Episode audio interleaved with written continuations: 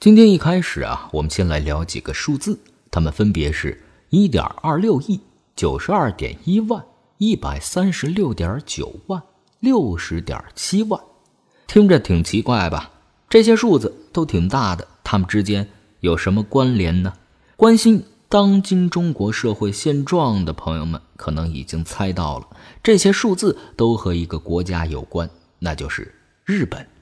我来分别解释一下哈。一点二六亿，日本二零一八年的总人口数是一点二六亿，但是到了二零五三年将会跌破一亿人口，到二零六五年，日本人口将会跌到八千八百零八万。九十二点一万，在二零一八年，日本国内出生的婴儿为九十二点一万人，比前一年减少了二点五万人。这意味着日本新生儿数量连续三年低于一百万人，这是自一八九九年开始这项统计以来的最低记录。一百三十六点九万，二零一八年日本有一百三十六点九万人去世，是二战以来死亡人数最多的年份。用死亡人数减去出生人数得出的人口自然减少数为四十四点八万人，这创下了日本有史以来的最高纪录。六十点七万，二零一八年日本只有五十九万对夫妻结婚，比上一年减少了一点七万对，是二战以来日本结婚数量最少的一年。而日本离婚夫妻的数量则高达二十点七万对。换句话说，在日本每三对夫妻结婚就有一对夫妻离婚。也许啊，你对这些数字不太敏感。但是这些负面数字的大量出现，已经开始让日本的社会出现了一系列可怕的矛盾。这个时候，你可能要问了：这个逻辑不通啊！一开始说的是中国的社会状态，怎么又扯到日本社会了呢？关于这个问题的答案，来源于这些年流行的一种说法：今天的日本就是未来的中国。不论正在听节目的你是不是赞同这个观点，哈，日本当今社会的一系列低迷状态都是需要我们引起警觉的。其实，日本社会并不是一直这样看上去奄奄一息，曾经它也有过一个物欲横流的时代。早在二战之后，日本经历过一段经济高速增长的时期，GDP 增速一度超过了百分之十，只用二十几年就一跃成为了世界第二大经济体。在经济高速发展的年代里，日本国民一度活得非常浮夸，工薪阶层一顿饭也常常花几百上千美元，很多中学生就要买香奈儿、LV 之类的大牌，出门打车啊就像坐公交，滑雪、潜水、高尔夫之类的项目也成为大众消遣，海外旅行也蔚然成风。但是，当进入二十世纪九十年代之后，这种浮夸就随着日本经济发展的停滞而逐渐消失。泡沫经济破裂，日本经济虽然还保持着相当的体量，却始终原地踏步，陷入了失落时代。从失落的十年到失落的二十年，经济不再扩张，居民的投资消费也开始收缩。如今的日本再也不见当年的浮夸景象。无论衣食住行，现在日本人都以简单平价为主流，极简生活、断舍离和小确幸成为了日本社会的新主题。整个社会的民计民生和文化理念都产生了深刻的变迁。在二零一三年，日本上映了一部现象级的电影，名叫《不求上进的日子》。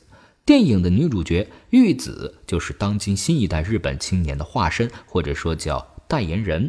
她在大学毕业之后啊，不想出门找工作，而是选择待在家里。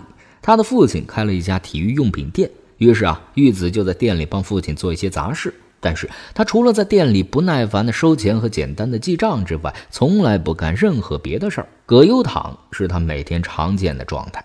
你可能会问，难道玉子不做饭吗？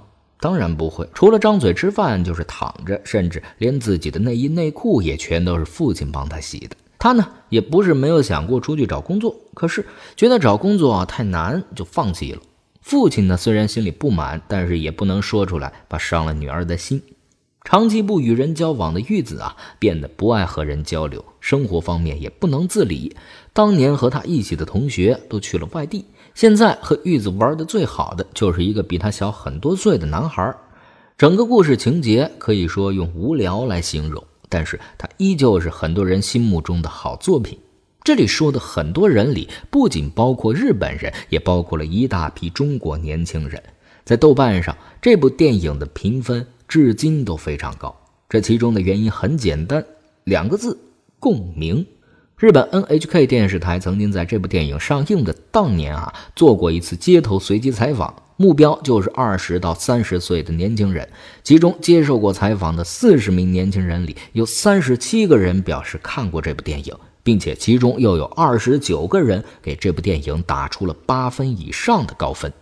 当问到这些年轻人为什么这么喜欢这部电影的时候，他们中的大部分人不约而同地回答了：“我就是这样。”电影很真实。听到这儿，我相信那些吃过的盐比我们吃过的饭还多的老一辈重口味患者们，肯定会大声疾呼：“江河日下，人心不古啊！”现如今啊，低欲望社会的蔓延，就像瘟疫一样，悄悄地爬进了我们的生活圈子。但是，这真的是因为所谓的人心不古吗？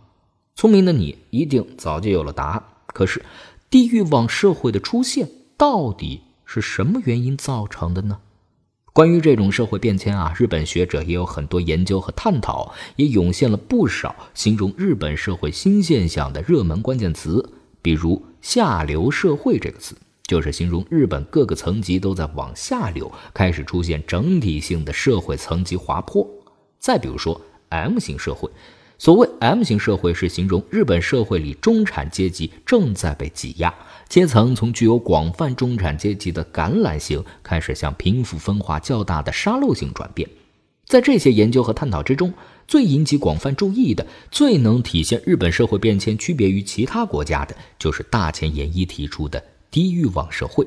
为此啊，他还专门写了一本书，就叫做《低欲望社会》。大前研一是日本著名的经济评论家，也是在世界范围内都享有盛誉的管理学大师。他曾经呢担任世界顶级咨询公司麦肯锡日本公司的董事长，被誉为日本战略之父。在这本名叫《低欲望社会》的书里，这位日本战略之父到底说了些什么，让日本首相安倍晋三忍不住大声地说道：“他扒开了日本的遮羞布。”关于这个疑问。我在微信公众号“充电时间”七月十九号的图文推送中已经做了详细的解读，还附带音频哦，赶紧来听听吧。